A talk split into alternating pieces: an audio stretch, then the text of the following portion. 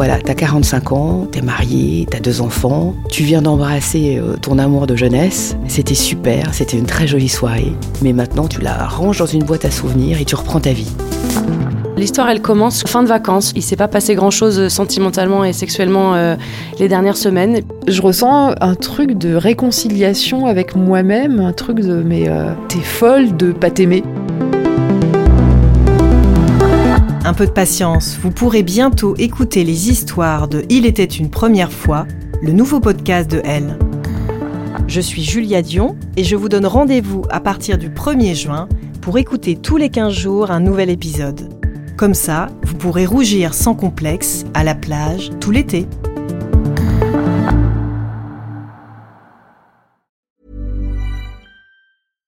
I'm Sandra, and I'm just the professional your small business was looking for. But you didn't hire me because you didn't use LinkedIn jobs. LinkedIn has professionals you can't find anywhere else, including those who aren't actively looking for a new job but might be open to the perfect role, like me.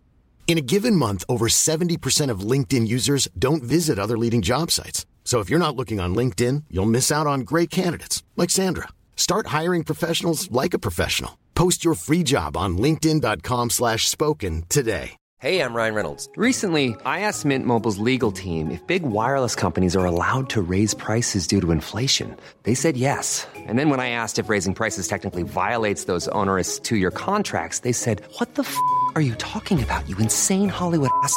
So to recap, we're cutting the price of Mint Unlimited from $30 a month to just $15 a month. Give it a try at mintmobile.com slash switch. $45 upfront for three months plus taxes and fees. Promo rate for new customers for limited time. Unlimited more than 40 gigabytes per month. Slows. Full terms at mintmobile.com.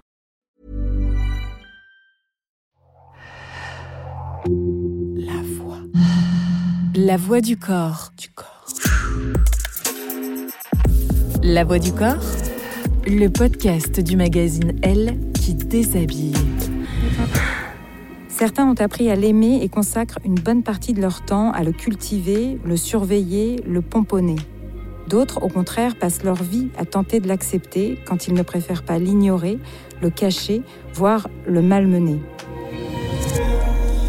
Depuis sa création, le journal Elle décrypte le corps des femmes et les enjeux qui s'y rapportent, nombreux. La voix du corps, c'est un invité qui nous parle de cette enveloppe, comment il vit au-dedans et au-dehors, comment il l'aime ou y est indifférent, comment il a un corps, comment il est un corps. La voix du corps. Une émission présentée par Catherine Robin. Elle a connu plusieurs vies. D'abord en Roumanie où elle est née, à peu près au moment où le pays entrait dans la légende sportive mondiale avec le sacre olympique de Nadia Comaneci en 1976. Puis sa famille s'est installée en France, où elle n'a pas fait de gymnastique comme son illustre compatriote d'alors, mais de la natation, commencée à l'âge de 8 ans. Elle est ensuite devenue championne de France à 17 ans, championne du monde à 22, vice-championne olympique à 24. Aujourd'hui, son corps d'athlète de haut niveau a pris sa retraite et après quelques années en tant que consultante sportive, elle est entrée dans l'arène politique, une autre forme de sport, plus proche peut-être du sport de combat. Bonjour Madame la ministre des Sports, bonjour Roxana Maracineanu. Bonjour. Vous avez passé une bonne partie de votre vie dans l'eau chlorée des piscines. Où votre corps se sent-il le mieux? À l'air ou dans l'eau? Dans l'eau, inévitablement, puisque j'y passais près de 6 heures euh, par jour lorsque je m'entraînais à haut niveau. Et euh, j'ai acquis des sensations euh, grâce à cet entraînement et j'ai acquis aussi la certitude que tout ce que je pouvais penser, ressentir, devait à un moment donné passer d'une manière ou d'une autre par le corps. Et est-ce que vous pouvez nous décrire vos sensations quand vous êtes dans l'eau? C'est en fait euh, la transcription de, tout, ce que j'ai vécu, en fait, passé par le corps. Pour vous donner un exemple, euh, lorsque euh, été enceinte pour la première fois, je l'ai ressenti en nageant. Donc, avant même d'avoir eu le résultat du test de grossesse, je suis rentrée chez moi et j'ai dit à, mon conjoint, je crois que là, il se passe quelque chose parce que quand j'ai nagé ce matin, j'ai senti que j'étais coupée en deux, en fait, que mes jambes répondaient pas à, à mouvement de mes bras. Et j'avais tellement l'habitude, en fait, d'être euh, pleine et entière euh, de la tête aux pieds que là, le fait, euh, je pense, hein, d'avoir quelque chose et quelqu'un dans mon ventre, ma fille en l'occurrence, faisait que je l'ai ressenti tout de suite en plongeant et en nageant comme d'habitude parce qu'il y avait un vide en fait entre le bas et le haut de mon corps. C'est vous qui avez choisi la natation quand vous étiez enfant, cette discipline? J'ai été orientée euh, forcément vers la gymnastique, puisqu'en Roumanie, toutes les petites filles devaient aller vers la gymnastique. Je me suis essayée aussi au patinage. Et puis euh, très vite, ma troisième, mon troisième sport, c'était la natation. C'était pas très agréable parce que j'ai des souvenirs de froid. Il faisait très froid dans l'eau, euh, d'un peu d'être un peu au bord, coincé et pas pouvoir aller dans l'eau parce que on y apprenait à nager avec des bouées et donc forcément avec une appréhension de l'eau qui n'était pas prise en considération. Et euh, c'était pas très agréable au début. Et puis petit à petit, euh, euh, j'ai trouvé ma position de prédilection qui était plutôt nager sur le dos, nager à l'extérieur, puisque nous étions dans un bassin couvert et dans un bassin découvert. Et ce qui m'a beaucoup plu, c'était regarder le ciel en nageant et pouvoir finalement être dans l'eau, mais m'y extraire aussi grâce à ça. Et voilà, cet équilibre de la sensation aquatique, mais en même temps de pouvoir garder un œil sur ce qui se passait à l'extérieur, c'est ce qui m'a plu dans ce sport. Oui, parce qu'on s'interroge euh, souvent sur euh, pourquoi euh, cette nage-là, le dos, qui pour une amatrice est pas forcément très commode, on avale de l'eau, on se cogne aux autres, on se cogne au mur, etc. Donc on se dit mais pourquoi? Est-ce que c'est une question de morphologie, d'envie, de, de, puissance musculaire à certains endroits qui fait qu'on choisit le dos ou la quatre nages ou c'est souvent pour des questions de respiration parce que les voies euh, respiratoires du coup sont à l'air libre en permanence, donc c'est plus facile de respirer. Euh, c'est aussi, je pense, une manière euh, d'aller à l'envers en fait, puisqu'on ne voit pas où on va forcément. Puis je vous dis, c'est aussi, euh, je pense, une manière de rester connecté à l'extérieur et pas avoir euh, euh, uniquement la tête dans l'eau, chose qu'on expérimente assez souvent, puisque à l'entraînement, on n'a pas la possibilité de nager souvent dans sa spécialité.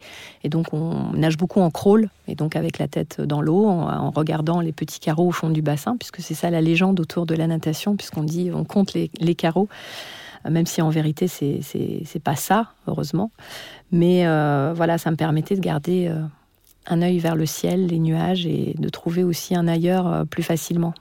Ça vous a permis aussi d'arriver à ça. La voix. La voix du corps. L'enjeu, c'est un titre mondial et un podium euh, d'une des plus belles compétitions au monde. Et Maraciné à nous qui remonte maintenant. Il reste très exactement 30 mètres à parcourir. Nous allons passer les bouées rouges et la française qui est en train de passer Dagmar et surtout la japonaise. On assiste peut-être à un grand moment pour la natation française. Jamais la France n'a été championne du monde de natation.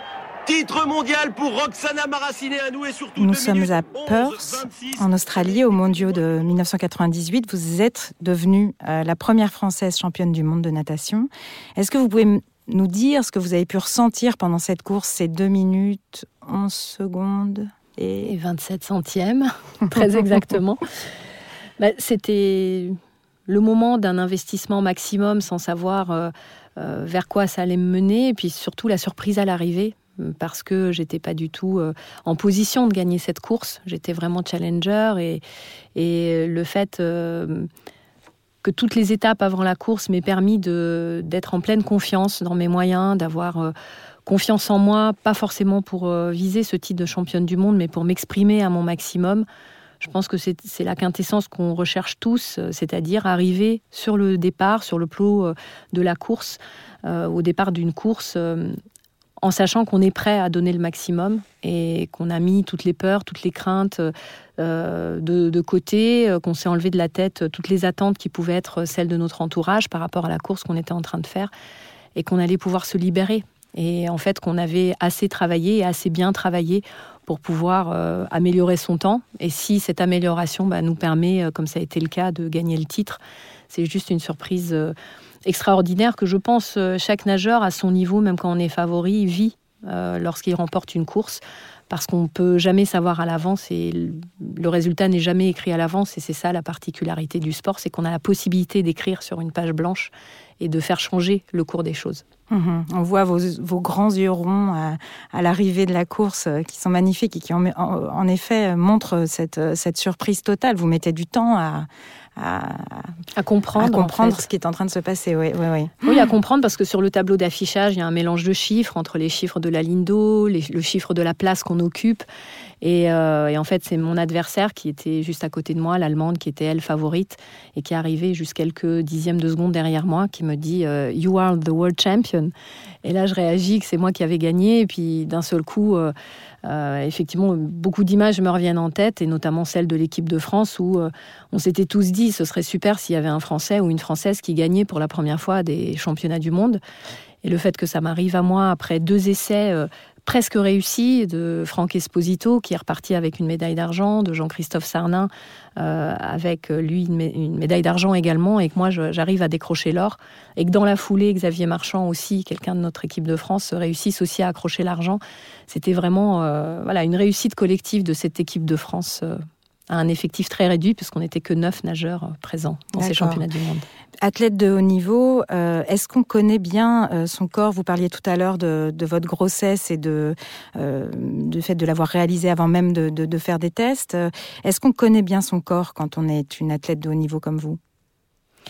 On vit par son corps et toutes les personnes qui vous entourent sont attentives à ce corps et ont quelque chose à dire sur ce corps. Est-ce qu'il est performant? Est-ce qu'il est fatigué? Est-ce qu'il est en forme? Est-ce qu'il va y arriver? Est-ce que finalement il n'a pas trop peur? Il n'est pas trop fragile? Et hum, donc, de fait, c'est notre quotidien du matin au soir. Et ce qui m'a interpellée au moment où j'ai arrêté ma carrière sportive, c'est que c'est de me rendre compte qu'il pouvait très bien ne pas exister, en fait, et qu'on pouvait très bien vivre une vie sans se préoccuper de son corps. Et ça, ça a été euh, presque une révélation dans les premières années après l'arrêt de ma carrière.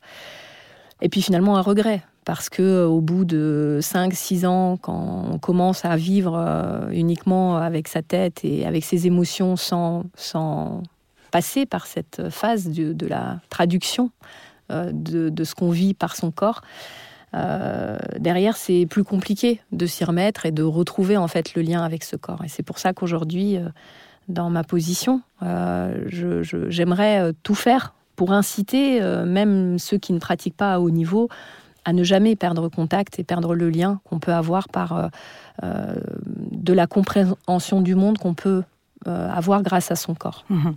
On y reviendra sur cette bascule d'avoir un corps et tout à coup que ce corps soit complètement transformé, en tout cas qu'on l'utilise plus de, de, la même façon. Votre passage de nageuse de haut niveau à euh, consultante puis puis ministre, on y reviendra.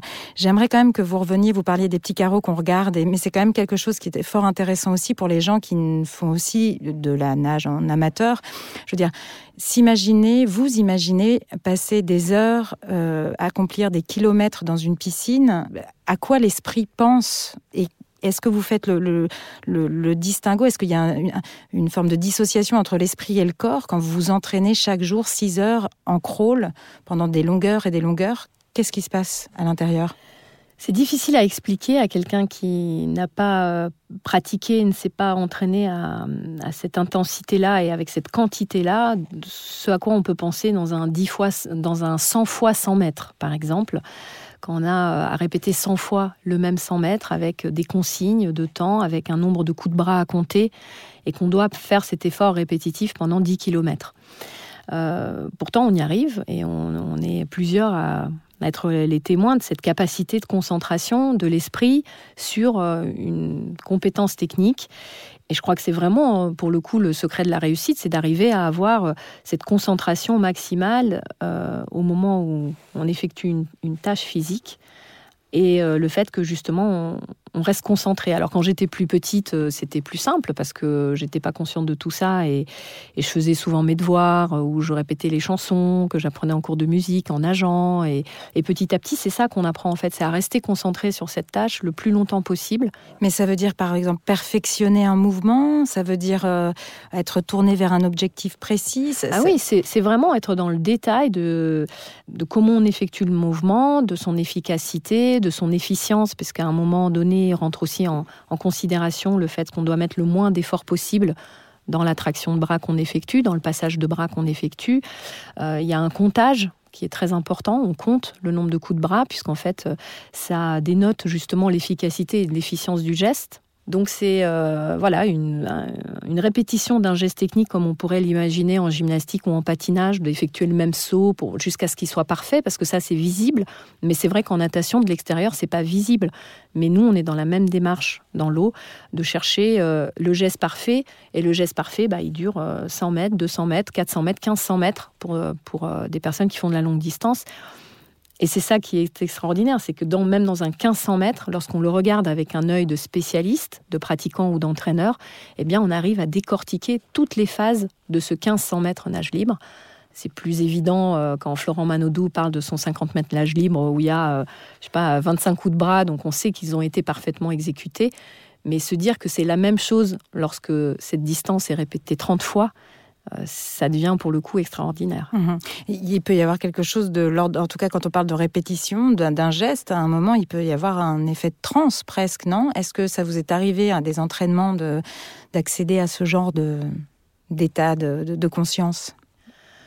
J'allais dire, on est en conscience permanente oui, de, ça, son en fait. corps. On est en transe permanente. Pour moi, c'est vraiment une, transe dans le sens où, euh, euh, effectivement, à un moment, ça nous dépasse. Et je vous dis, en plus, avec le décompte un peu répétitif, euh, ça, ça, nous fait rentrer de fait là-dedans. Et c'est vrai que quand on sort des entraînements, euh, on est souvent euh, dans un état psychologique et, physique qui est on relâche tout. Enfin, ça nous est arrivé quand, on sort des entraînements en pleurant, parfois, c'est pas parce qu'on a souffert ou parce que c'était difficile ou compliqué. C'est parce que soit on a tellement bien réussi l'exercice qu'on est soulagé de l'avoir réussi pendant deux fois trois heures de temps, ou parce que justement on est très frustré de ne pas être arrivé à rentrer dedans comme on aurait dû rentrer euh, dans, cet entraînement-là. Mhm. et qu'on déborde d'émotions, oui. Vous venez d'un pays, on l'a dit tout à l'heure, la Roumanie, d'une époque aussi où le sport n'était pas tout à fait à la même place dans la société qu'aujourd'hui. On se souvient des athlètes du bloc de l'Est dont les régimes se servaient comme d'un outil géopolitique. J'aimerais savoir si, selon vous, on traitait différemment les corps à l'Ouest et à l'Est, sportivement parlant, j'entends. Le danger, effectivement, quand le sport est pris euh, comme un outil de propagande d'un régime euh, politique, c'est euh, qu'on ne fasse pas attention et suffisamment attention aux pratiquants, à leur santé physique, mentale, à la protection de ces publics également. Et moi, j'y suis attachée fortement dans cette position aujourd'hui que j'occupe de, de, ministre des Sports, parce que je pense que c'est essentiel. Le sport n'existe que parce qu'il y a des sportifs, parce qu'il y a des amoureux de sport, des passionnés et des gens qui sont capables de s'investir à 100% et que cet investissement-là, il ne doit pas être travesti, il ne doit pas être utilisé euh, à d'autres fins que, euh, que les fins qui les concernent eux, en fait, et, et les aider, en fait, dans cette euh, quête de la réussite, mais pas seulement de la réussite, surtout de l'épanouissement personnel, l'épanouissement humain par le sport. Mmh à l'Est, dans le pays où vous êtes né, il y a une jeune fille qui a marqué son époque et son monde. On écoute un extrait. La, voix du corps.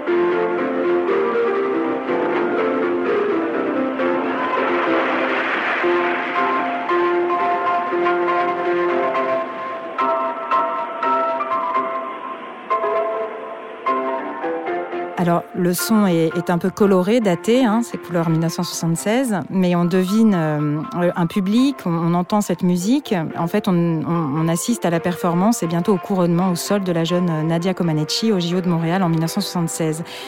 Elle est encore une petite fille. Quatre ans plus tard, elle est devenue une jeune femme au JO de Moscou.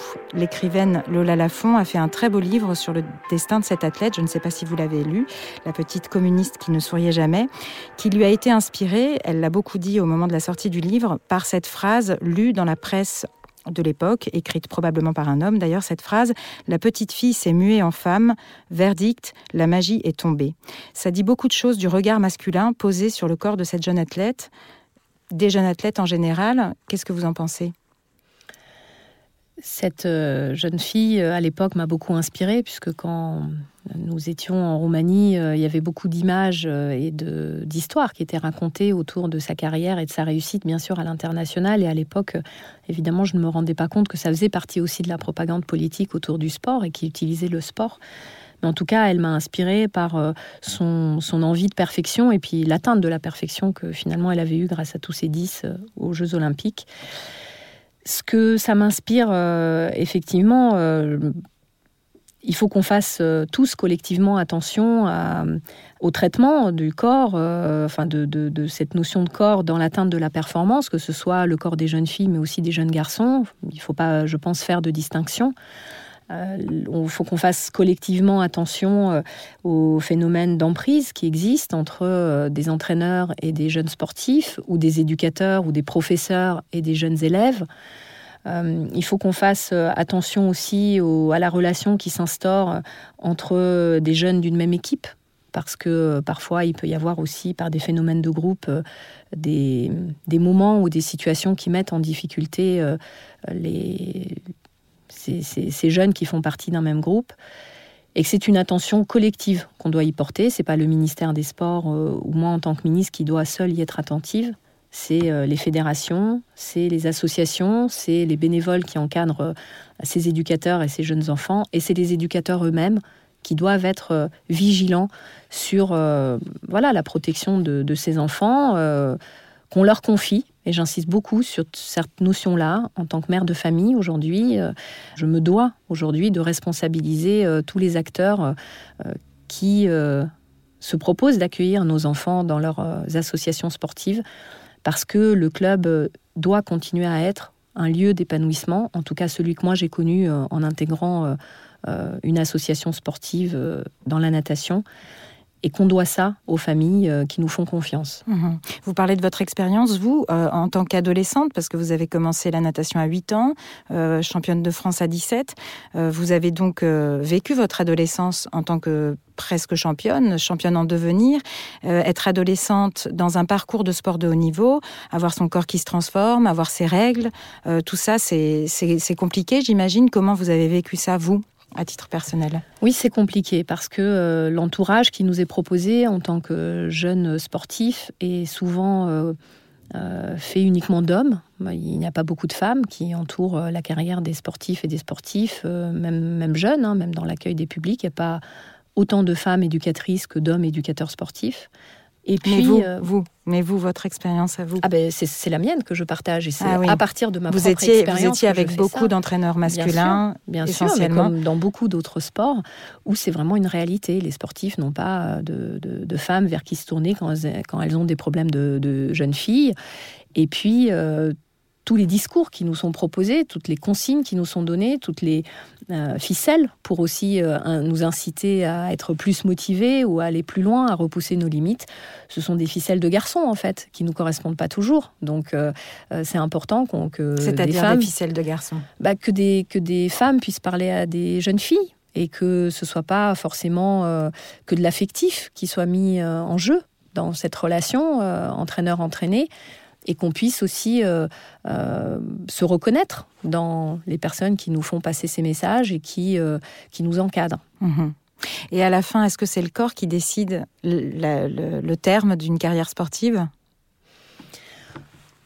Non, je pense que c'est vraiment la tête pour le coup, parce que euh, pour revenir à la question que vous m'avez posée, euh, la sensation qu'on ressent quand on est, euh, je pense, un garçon ou une fille et qu'on s'entraîne des années durant et des heures durant pour avoir cette carrière et cette réussite qu'on espère, c'est une sensation qui m'a été redite il n'y a pas longtemps par une jeune sportive. C'est j'ai l'impression d'être dans une petite boîte et de pas pouvoir m'en sortir, de pas pouvoir voir ce qu'il y a à l'extérieur, de pas pouvoir connaître des la vie que je pourrais avoir avec mes copains lycéens et qu'eux ont sans moi, parce que moi je dois aller à l'entraînement, euh, la vie d'un euh, étudiant classique, et passer des vacances normales entre copains ou en famille.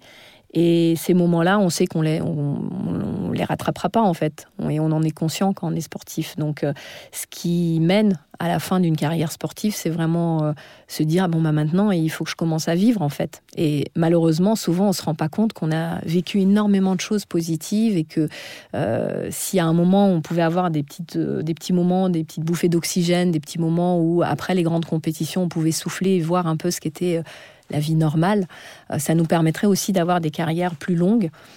Et euh, c'est pour ça que je milite euh, aussi sur la partie sport de haut niveau pour permettre à des sportifs aujourd'hui d'avoir des vraies carrières de vie et en tout cas avoir leur carrière intégrée dans leur vie normale et leur vie normale intégrée dans leur carrière. On parle par exemple beaucoup avec les jeunes femmes qui veulent continuer plus loin que 25, 30 ans leur carrière de sportive et qui connaissent à un moment le désir de maternité et le fait de, pouvoir vivre leur maternité euh, euh, sans se dire bon bah c'est fini pour moi mon parcours sportif et au contraire arriver à tirer tous les bénéfices qu'on peut en tirer en termes d'épanouissement personnel d'une maternité bien vécue, euh, d'un sentiment d'épanouissement et de ne pas se sentir coupable au moment où on va couper le cordon avec son enfant pour pouvoir se remettre à l'entraînement et justement, ce sentiment de, culpabilité qu'elles aimeraient aujourd'hui euh, pouvoir dépasser et qu'on les aide à le dépasser. Mhm. Les hormones de l'effort, on s'en sèvre euh, facilement quand on arrête une carrière de haut niveau, quand on est euh, bourré d'endomorphine. On dit souvent ça des gens qui courent beaucoup, qui nagent beaucoup. Ce qu'on nous incite à faire, c'est d'arrêter progressivement et effectivement d'avoir une année de transition dans laquelle euh, on va continuer à faire du sport et pas forcément son sport pour pas avoir envie d'y revenir, parce que vous savez très bien comment c'est difficile de décrocher complètement et de pas avoir cette tendance à ah bah finalement je vais refaire cette compète et puis finalement je vais revenir pour refaire les jeux une fois et et en fait, il n'y a rien de pire euh, que, de pas arriver finalement à décrocher et à passer à autre chose. Donc, euh, on nous conseille de faire effectivement une année de transition. On continue à faire un peu d'exercice physique, mais ça n'empêche pas, et je peux vous parler de mon expérience personnelle, d'être quand même pendant au moins un an euh, dans une petite mort, dans ce sentiment de, dépression qui vous tombe sur les épaules parce que vous avez 25, 28, 30 ans et qu'en fait vous avez passé une vie pleine à faire beaucoup de choses et vous aimeriez que ce que vous avez fait soit mieux reconnu et plus reconnu dans la société. Vous avez quand même aussi démontré que vous avez le sens du, rebond et que, question hormones du bonheur, vous n'étiez pas en reste. On écoute.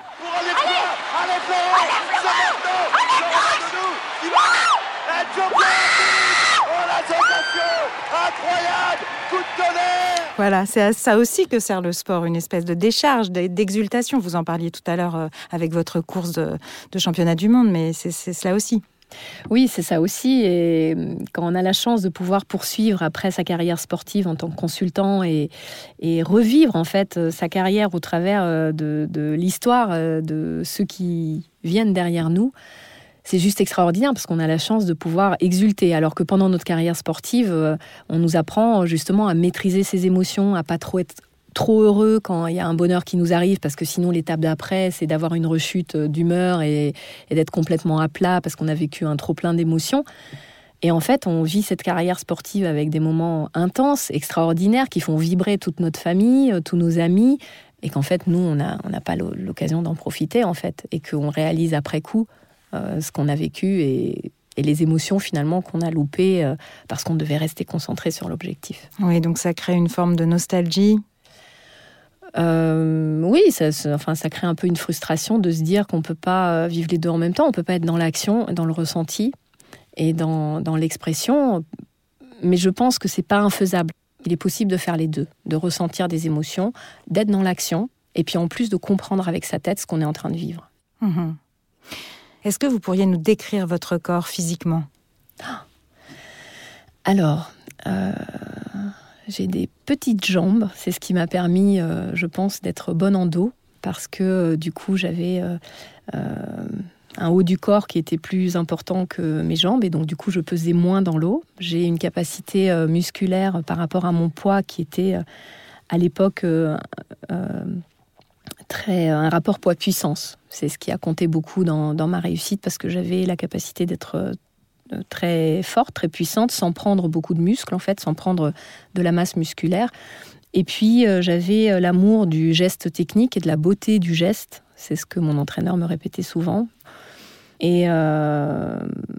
C'est drôle quand je vous quand je vous demande de décrire votre corps, vous me parlez de, de, gestes, de performance, des gestes. Oui, oui, c'est mais c'est peut-être comme ça que vous le percevez, c'est-à-dire euh, le fonctionnement de mon corps. C'est plutôt le fonctionnement de mon corps que mon corps en lui-même. Après, je vous dis, c'est voilà, j'étais plutôt un petit gabarit, assez mince, et euh, avec la possibilité euh, de prendre de la masse, enfin de la puissance musculaire sans prendre de masse physique. Et donc c'est ça qui me permettait finalement d'aller très vite et de me faufiler dans l'eau. Contrairement à des gabarits qui derrière, une fois qu'on a utilisé les combinaisons dans l'eau, bah, étaient plutôt grandes physiquement, plus lourdes. Et c'est ça aussi qui a fait qu'à un moment, les meilleurs ont changé. C'était plus des petits gabarits, mais c'était plutôt des filles de grande taille. J'aimerais qu'on en vienne euh, à votre corps d'aujourd'hui, celui euh, de ministre, puisque depuis septembre 2018, vous êtes euh, la ministre des Sports. Le corps d'un ministre, c'est quoi? Quelles contraintes pèsent sur lui? Est-ce qu'il y a des contraintes vestimentaires? Est-ce que la fatigue pèse, mais peut-être pas de la même façon? Vous en parliez, vous l'évoquiez un petit peu tout à l'heure, pas de la même façon que la fatigue physique que vous éprouviez par le passé. c'est quoi le corps d'une ministre? C'est un, effectivement, c'est une nécessité euh, de faire face à des horaires euh, très euh, contraints et d'une imprévisibilité, j'allais dire, surtout vu la période qu'on vit en ce moment, avec une actualité qui, qui vous dévie de vos objectifs en permanence et qui fait que vous devez en même temps traiter une actualité très urgente et indispensable à traiter avec des objectifs que vous gardez en tête qui sont à plus moyen et long terme. Ce que j'ai vécu dans le sport et dans ma carrière sportive m'aide énormément à pouvoir faire face aujourd'hui physiquement et psychologiquement m'aide à passer d'un sujet à l'autre parce que notre quotidien c'est ça, on a un emploi du temps de 7h du matin à 22h le soir où on change de sujet tous les 45 minutes et on doit pouvoir euh, s'adapter, euh, comprendre. Et là, justement, on se dit euh, que c'est votre esprit qui est mis en, marche, alors que votre corps est plutôt oublié en retrait, même s'il faut une certaine endurance physique. Mais on se dit où est le corps à ce moment-là? Vous, vous en parliez bah, tout à l'heure. Le corps, il est là, il est dans le sourire, dans les mots qu'on dit, dans la capacité, voilà, à rester droit debout et pas s'affaisser, à pas pleurer. C'est pas toujours simple parce que souvent, depuis les deux ans, euh, on a eu plein de raisons de s'effondrer, de pleurer, de dire ah j'ai pas gagné mon arbitrage, mes équipes ont travaillé depuis euh, euh, des semaines et des mois sur ce truc et puis finalement c'est injuste parce que on a on nous a pas donné raison. Ou finalement des gens vous disent en face ah ben c'est super ton projet on va y aller on va y aller à fond. Et puis en fait tu vois que les choses n'avancent pas parce qu'en fait c'était bon c'était de la politique en fait. Et voilà toutes ces choses là je, je les découvre au fur et à mesure et physiquement, il faut résister. Mentalement, c'est vrai, c'est du mental, mais c'est aussi du physique parce qu'à un moment, vous avez envie de tout lâcher parce que c'est euh, c'est épuisant. Mhm. J'aimerais vous faire écouter un extrait, on en parle juste après. La voix. La voix du corps. Du corps. Madame Cécile Duflot, ministre de l'égalité des territoires et du logement.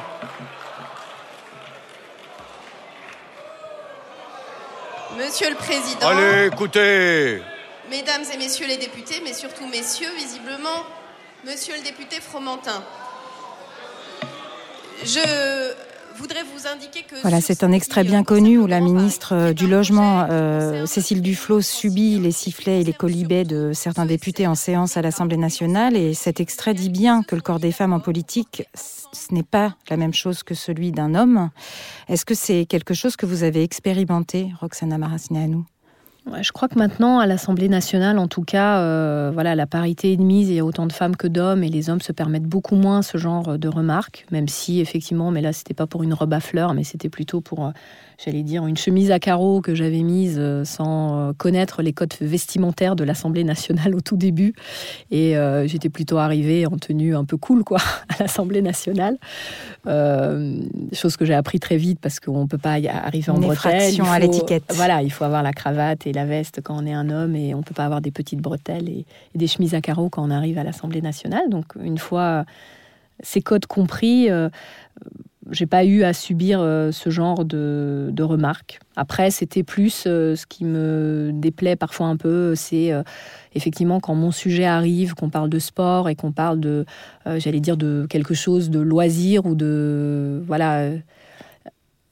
Parfois, c'est pas pris assez au sérieux, alors que je pense que c'est un sujet sérieux qui concerne en plus beaucoup de parlementaires et de sénateurs parce qu'ils ils y sont impliqués sur les territoires et que euh, on, pourrait y accorder euh, et on y accorde maintenant qu'il y a la crise sanitaire beaucoup d'importance parce qu'on se rend compte ce qu'il y a euh, dans le sport, dans, ce, dans le vivre ensemble que provoque le sport et qu'incite le, monde associatif et le monde sportif. Et aujourd'hui, ça revêt plus que jamais une vraie importance dont tout le monde se sent responsable. Mmh J'aimerais qu'on finisse là-dessus. Vous l'avez un petit peu évoqué au cours de notre entretien. À la tête de votre ministère, vous avez mis en œuvre des mesures contre les violences sexuelles dans le sport, à la suite notamment du témoignage de la patineuse Sarah Abitbol.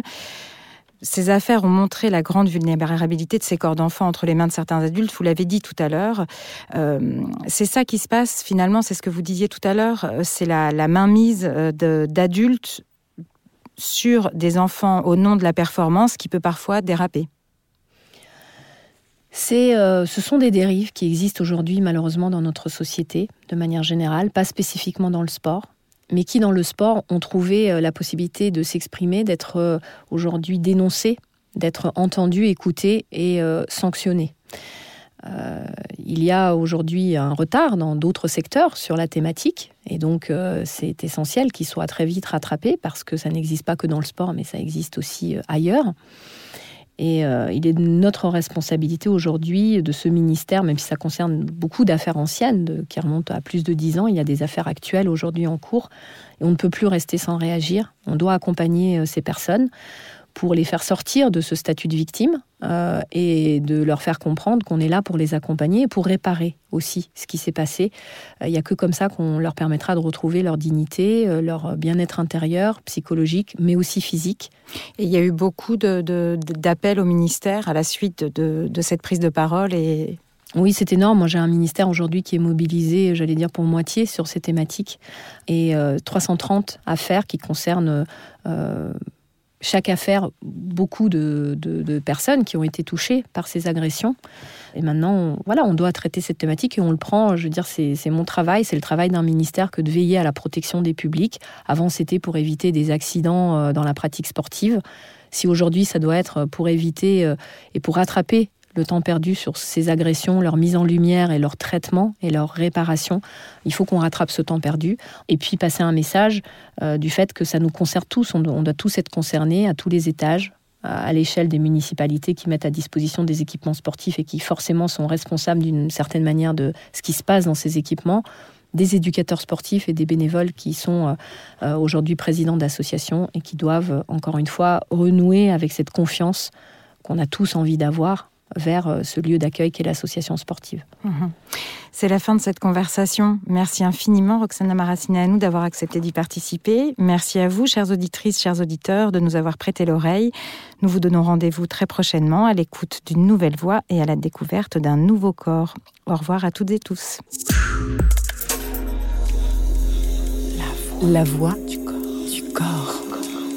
Toutes les voix du corps sont en podcast sur les plateformes de streaming.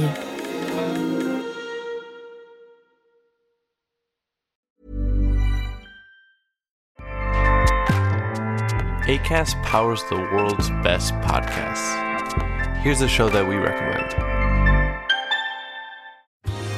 Are you a reality TV junkie? Do you ever think, dang, I wish I had someone to talk to about all the trash TV that I watch? Well, look no further, garbage lover, because Reality Gaze is a podcast for you. Hello, I'm Maddie. And I'm Poodle, and we're the Reality Gaze. We talk about all your favorite unscripted shows like The Golden Bachelor, Love is Blind, and TLC's big, messy behemoth, 90 Day Fiancé. And if you're driving to work, folding laundry, or just pretending to listen to your husband talk about sports, just put on the pod, and you've instantly got two gay besties spilling all the tea and reading these people for filth. So come at us, y'all. Find Reality Gaze wherever you listen to podcasts.